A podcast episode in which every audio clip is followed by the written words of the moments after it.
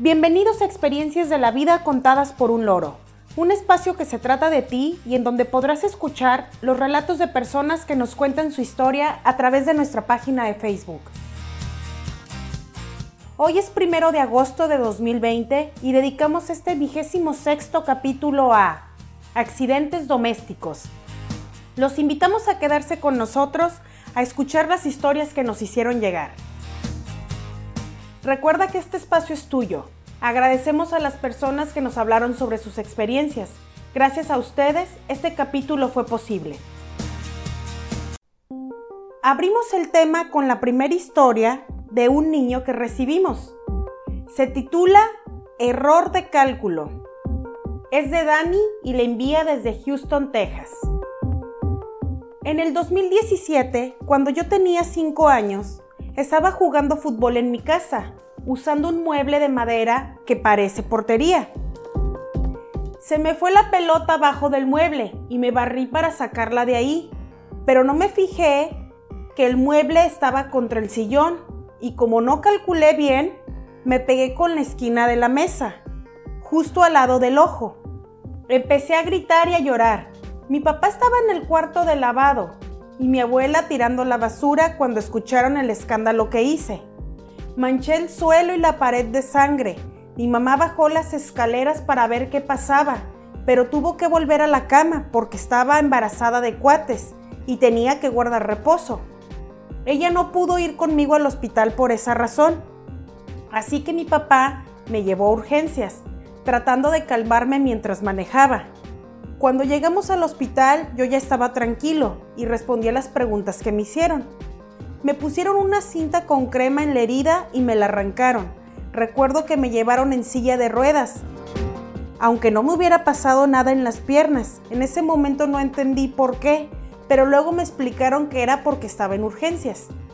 Después me durmieron y me dieron siete puntadas por dentro y siete por fuera, y me quedé todo el día allí, mi mamá estuvo muy preocupada. Al final todo acabó muy bien, la cicatriz ya casi no se me nota.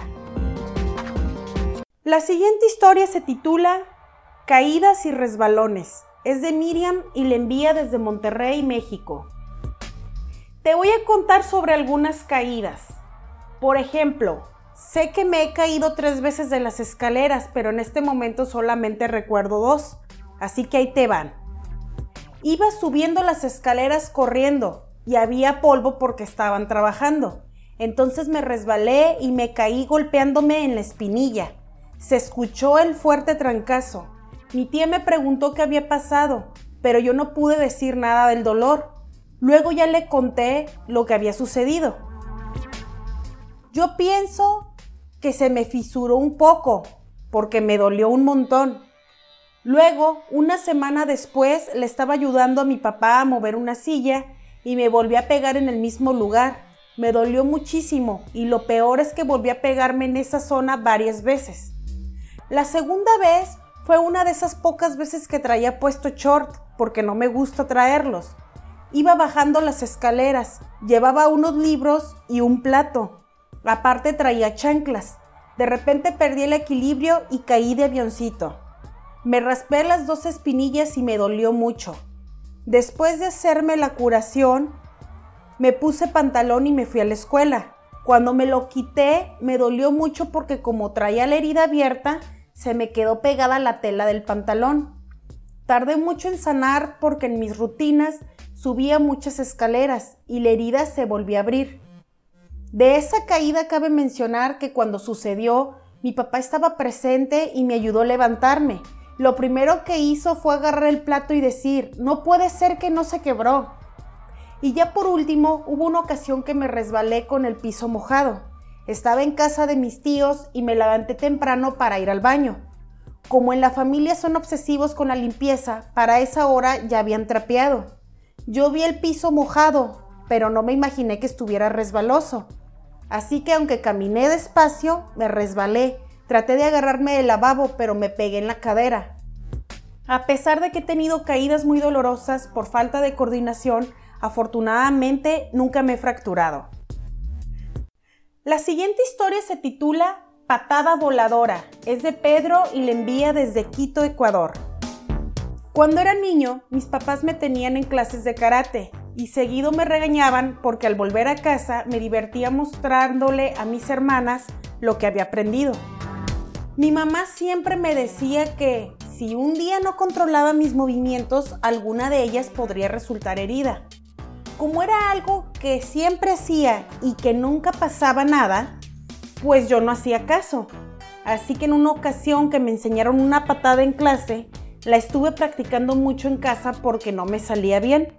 De repente no calculé bien la distancia con una de mis hermanas y le pateé la cara.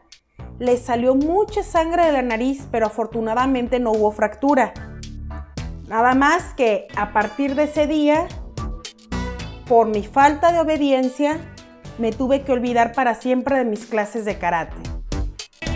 La siguiente historia se titula Caída desnudista y es de Macarena, de Madrid, España. Algunos años tuve una caída por las escaleras de mi casa y ha sido inolvidable.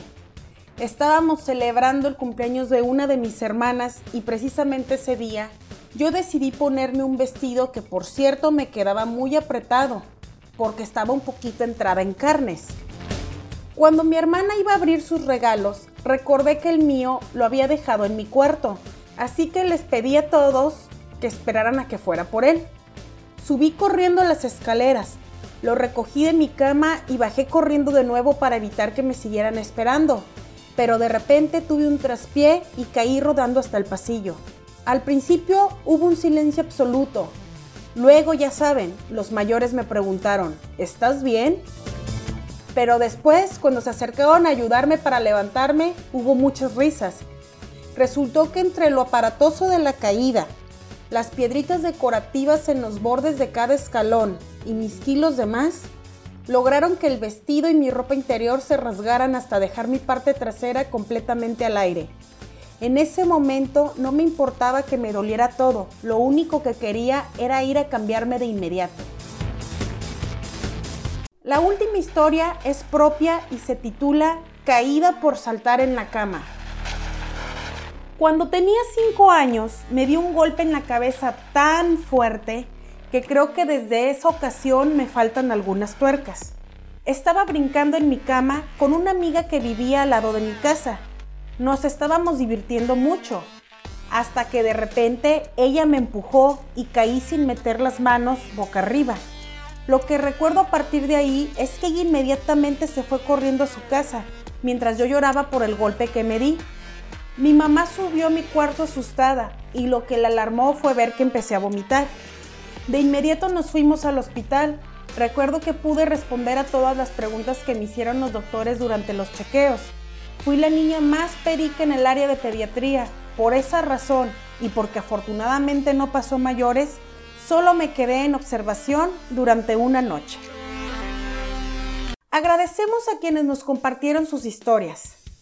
Les adelantamos que el tema de la siguiente semana será conversaciones con extraños. Ya estamos ansiosos por recibir y relatar sus historias. Deseamos que todos ustedes, sus familias y seres queridos se encuentren a salvo. Envío un saludo a mi familia y amigos. A pesar de la distancia, siempre están en mi mente y corazón.